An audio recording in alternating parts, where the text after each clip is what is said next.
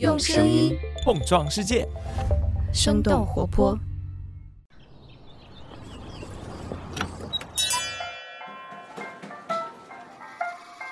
您的生动早咖啡好了，请慢用。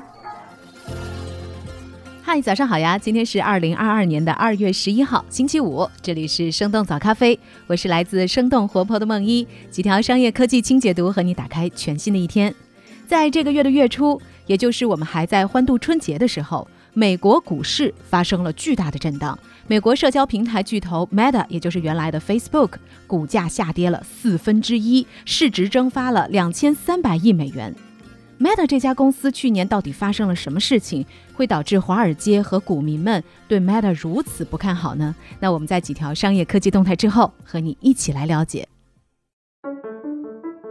我们首先来关注一下新冠疫情的最新消息。截止到二月九号二十四时，根据国家卫生健康委员会官方网站的数据，全国三十一个省和新疆生产建设兵团报告新增确诊病例二十九例，其中本土病例七例，均在广西百色市；境外输入病例二十二例。从五号通报新增本土确诊病例以来，广西已经累计报告一百八十七例阳性。二月七号的下午，广西壮族自治区新冠肺炎疫情防控新闻发布会提到，根据目前流调溯源所掌握的情况，广西本轮首例病例在省外感染的可能性大，目前正在进行相关的测序比对。首例病例返柜之后，多次参加聚集性活动，导致疫情快速扩散，所有病例目前均处于同一传播链。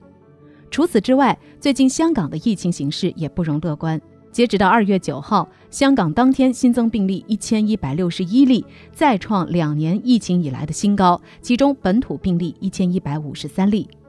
本轮香港疫情恶化主要原因是农历新年期间不少香港居民组织跨家庭聚会。另外，香港的安心出行应用程序并不能够自动追踪行程，让流调变得更加困难。香港大学公共卫生学院副教授朱华晨在接受财新采访的时候指出，香港当前面临着奥密克戎与德尔塔变异病毒的双面夹击，如果要在两周之内实现疫情的扭转，只能依靠更严厉的措施。下面我们来关注一下新式茶饮喜茶的裁员消息。二月九号。曾经因为逆势降价而备受关注的喜茶，因为裁员的消息上了微博热搜。根据新浪财经报道，总体有百分之三十的喜茶员工被裁，其中信息安全部门全部被裁，门店拓展百分之五十被裁。被裁员工可以拿到 N 加一倍的赔偿，也可以内部调动到别的部门。对此，喜茶方面对外表示，相关传闻皆为不实消息，公司不存在所谓大裁员的情况。年前少量的人员调整为基于年终考核的正常人员调整和优化。在奈雪的茶作为奶茶第一股率先上市之后，作为市场头部品牌的喜茶也被传出过即将 IPO 的消息，不过官方都进行了否认。而这一次裁员调整的原因，根据三十六氪的报道，外界普遍猜测喜茶是在精简人力资源、美化财务数据，为上市做准备。回顾奈雪上市后的表现萎靡，同样经过多轮融资的喜茶，为了不辜负多方的期待，因此从二零二零年开始便动作频频，试图改变过去较为单一的业务结构，横向对外进行了多项的投资，比如投资了苏格仙茶、野翠山等茶饮品牌，还压住了预调酒 Watt、精品咖啡 c i s o 等业务差距较大的消费品牌，有意扩大自己的业务线。来自界面新闻的分析表示，喜茶的野心或许在于通过在饮品领域吸纳不同细分赛道的优秀消费品牌，补充喜茶自身无法触及的市场领域和业务空白。下面我们把目光转向国外，关注一下迪士尼。最近，二零二二年奥斯卡的提名影片已经揭晓了，迪士尼的多部作品都表现出色。凭借着《夏日有晴天》《寻龙传说》《失控玩家》等多部影片，迪士尼一共获得了包括最佳动画长片、最佳视觉效果等二十三项的提名，仅次于奈飞的二十七项。其实成绩亮眼的还有迪士尼最新发布的财报。美国时间二月九号，迪士尼发布了他们二零二二财年第一季度的财报。从二零二一年十月初到十二月底，迪士尼二零二二年第一财季总营收大约是二百一十八亿美元，超过了市场预期，比起去年同期实现了百分之三十四的增长。其中，主题公园和消费产品部门的营收是七十二亿美元，同比增长一倍以上。媒体和娱乐分发业务营收近一百四十六亿美元，同比增长百分之十五。根据《华尔街日报》的报道，迪士尼旗下的 Disney Plus 流媒体服务的订阅量要好于预期，也扭转了订阅人数下降的趋势，比上一季度增长接近一千二百万，而奈飞仅仅增加了八百二十八万的用户。目前 Disney Plus 的总订阅用户接近一点三亿，不及奈飞的二点二亿。迪士尼 CEO 鲍勃查佩克提出，二零二四年 Disney Plus 的订阅用户要实现二点三亿到二点六亿的目标。接下来关注的是主打在线健身器材的美国公司 Peloton。他们在周二的时候发布公告，表示公司将会更换首席执行官，并且裁员大约两千八百人。领导 Peloton 这家公司近十年的联合创始人兼 CEO John Foley 将卸任，转而担任执行董事长，并由 Spotify 和奈飞的前首席财务官 Barry McCarthy 来接替他的位置。Peloton 的主要硬件产品是联网的动感单车和跑步机，用户可以订阅 Peloton 所提供的课程，通过单车和跑步机前面的屏幕远程参与健身课程。疫情封锁期间，大量的用户订阅了他们的虚拟健身课程。也使得 Peloton 的估值达到了五百亿美元左右的高位。但是随着封锁的放松，健身房又开始人满为患，Peloton 的辉煌岁月已经一去不复返了。在需求不足的压力之下，Peloton 股价暴跌，它的市值下降了近百分之八十。目前他们的市值大约是八十亿美元。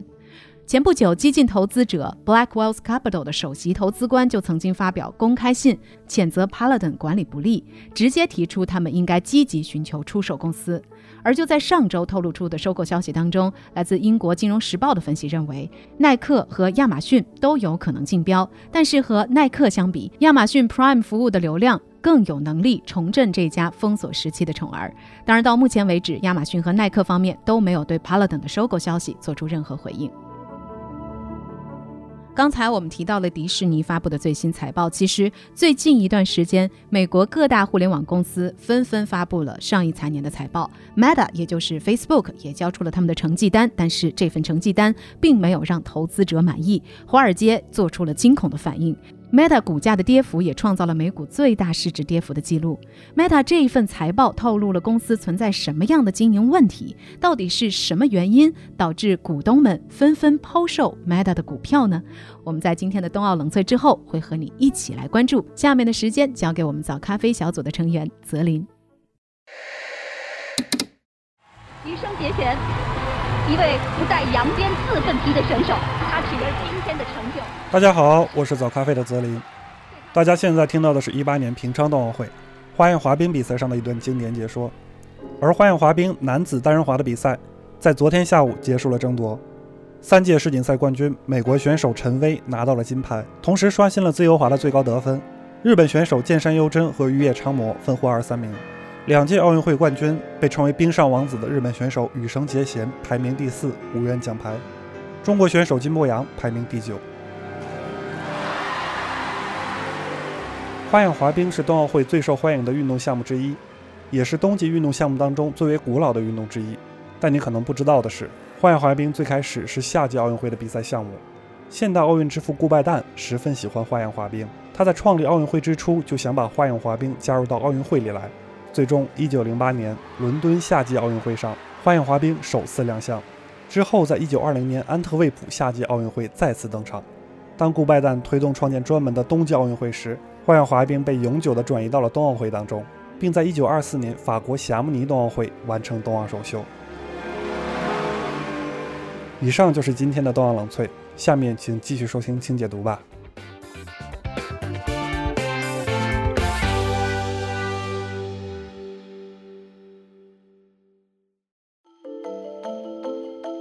欢迎回到今天的清解读。美国当地时间二月二号的周三，也就是大年初三的时候，Facebook 的母公司 Meta Platforms 公布了二零二一财年第四季度的财报。这也是去年十月份这家公司改名之后发布的第一份财报。财报显示，Meta 二零二一年全年营收是一千一百八十亿美元，去年第四季度营收同比增长了百分之二十，稍微超过了预期。每股收益同比的降幅和市场预期相比翻倍，这也是 Meta 二零一九年第二季度以来首次出现净利润下滑的现象。Meta 的核心应用程序 Facebook 的用户指标比预期要少，而元宇宙部门在过去一年亏损超过了一百亿美元。这份财报一出，就引起了市场的恐慌。Meta 的股价盘前暴跌超过了百分之二十四，在当天美股收盘的时候，最终跌幅达到了百分之二十六点三九。Meta 的市值一夜之间蒸发了超过两千三百亿美元，大概是一点五万亿人民币，这差不多是一整个美团或者说是三个拼多多的市值。根据《华尔街日报》的报道，Meta 的这次股价大跌也是美国股市历史上个股的最大单日跌幅，超过了苹果公司在2020年9月创下的单日缩水1820亿美元的记录。Alpha 工厂研究院的文章认为，Meta 的业绩数据中规中矩，考虑到 Meta 的体量已经很大了，这个增长还是很稳健的。华尔街独立投行 Evercore 的互联网投资负责人 Mark Maharney 在接受雅虎财经的采访时表示，Meta 对于长期的价值投资者来说仍然是值得购买的股票。那为什么华尔街和资本市场并不看好 Meta 的这份财报，而且还出现了如此巨大的股价动荡呢？纽约时报的一篇文章给出了几个原因来分析 Meta 的这次股价大崩盘。原因一：用户增长停滞。纽约时报认为，Facebook 用户疯狂增长的时代已经结束了。包括 Facebook Messenger、Instagram 和 WhatsApp 等等 Meta 旗下的全部应用的日活用户是二十八点二亿，月活用户是三十五点九亿，环比仅仅增长了一千万。是 Meta 历史上最低的增长数据，而 Meta 旗下的主力应用 Facebook 的全球日活用户则减少了一百万，从十九点三亿下降到了十九点二九亿，这也是 Facebook 十八年的历史当中第一次经历日活用户的流失。Meta 的首席财务官 David Wenner 在投资者电话会议上表示，用户数量的下降是因为其他应用程序在抢夺 Meta 的用户。尽管从比例上来说，减少一百万用户对于十九点三亿的影响并不是很大，但是美国媒体 Vox 认为，Facebook 的欧美地区用户群体老化，青少年们被 TikTok 等应用吸引走了。而在一些欧美之外的新兴市场，比如亚洲、中东、拉美还有非洲这些地区，过去被认为还有巨大的潜力，但是最近的财报显示，这些地方的 Facebook 用户，无论是日活还是月活用户的数量，都出现了下滑趋势。华盛顿邮报的报道认为，对于一家科技公司来说，日活用户的减少表明该公司的产品在全球范围内已经达到了饱和，未来增长的预期陷入了悲观。原因二：广告收入被冲击。Meta 一共有三大业务板块，分别是广告收入、游戏收入和元宇宙开发部门 Reality Labs 的收入。这三大业务板块里，广告收入在第四季度达到了三百二十亿美元，占据了全部营收的百分之九十七。也就是说，Meta 现在的收入几乎全部是由广告带来的。根据前瞻产业研究院整理的数据，在全球数字广告市场里，Google 占据了超过百分之三十的市场份额，Meta 拥有百分之二十点二的份额。这两家美国巨头占据了全球数字广告市场的半壁江山。而行业的第三名阿里巴巴的市占率还不到百分之十。但值得注意的是，Meta 的广告在最近一年里却不断的出现颓势。从去年四月份开始，苹果手机更新了新的隐私政策，应用程序需要征求手机用户的同意之后，才能够追踪用户的在线行为数据，进而针对不同的用户提供个性化的广告。根据数据分析公司 Flory 去年十二月发布的数据，全球只有百分之二十四的 iPhone 用户同意被广告商来跟踪。根据第一财经的报道，马克扎克伯格表示，苹果政策的改变使得跟踪用户和定位广告变得更加困难，提供个性化广告的数据越来越少。Meta 公司预计，由于隐私政策的调整，2022年的广告销售额预计减少约100亿美元。在数字广告市场里，Meta 的最大竞争对手 Google 在用户数据方面却并不依赖于苹果。Google 的 Chrome 浏览器在2021年占据超过65%的市场份额。Meta 的首席财务官 David Wenner 表示，Google 拥有的第三方数据比 Meta 的广告平台多得多，而且 Google 是苹果 Safari 浏览器默认的搜索引擎，这就意味着 Google 的搜索广告出现在了更多的地方。Google 母公司 Alphabet 最近的财务数据显示，Google 的广告业务在上一季度增长了百分之三十二，达到了六百一十二亿美元。这对于 Meta 来说可并不是什么好消息。纽约时报认为，Google 也正在蚕食 Meta 的在线广告市场份额。那除了苹果与 Google，Meta 还面临着正在崛起的 TikTok 所带来的威胁。我们早咖啡去年的最后一期节目里提到过，TikTok 全球月活跃用户数超过了十亿，成为了2021年互联网访问量最大的网站。根据晚点 Late Post 的报道，TikTok 在2021年的广告收入大约是40亿美元。多位的销售人士表示，2022年 TikTok 的目标是实现至少三倍的增长，也就是说，销售额至少要达到120亿美元。Meta 为了对标 TikTok，推出了他们的短视频产品 Reels。不过，就连 Meta 自己都承认，Reels 的变现能力还不如 Instagram 的其他功能。原因三：元宇宙投入不见回报。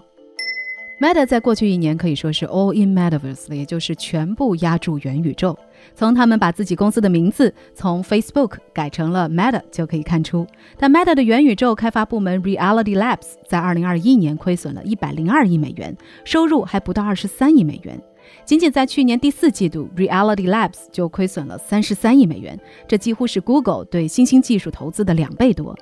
让投资者感到失望的是，Meta 在元宇宙上的亏损才刚刚开始。用他们自己在财报里的话来说，未来几年元宇宙的经营亏损还将显著增加。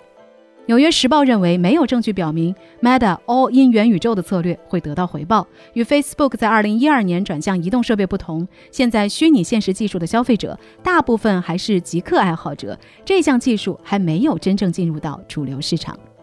随着 Meta 的市值蒸发超过两千三百亿美元，扎克伯格的个人财富也缩水了三百亿美元，跌出了福布斯富豪榜的前十名。不过，他和 Meta 的烦恼还不仅如此，反垄断的浪潮、高管离职的风波，都是他们有待解决的问题。所以聊到这儿了，也想来问问大家，你是如何看待这一次 Meta 的股价下跌呢？你对于 Meta 旗下的产品有些什么样的看法？欢迎你在我们的评论区和我们一块儿来聊聊。这就是我们今天的生动早咖啡，我们在下周一一早再。见啦，拜拜！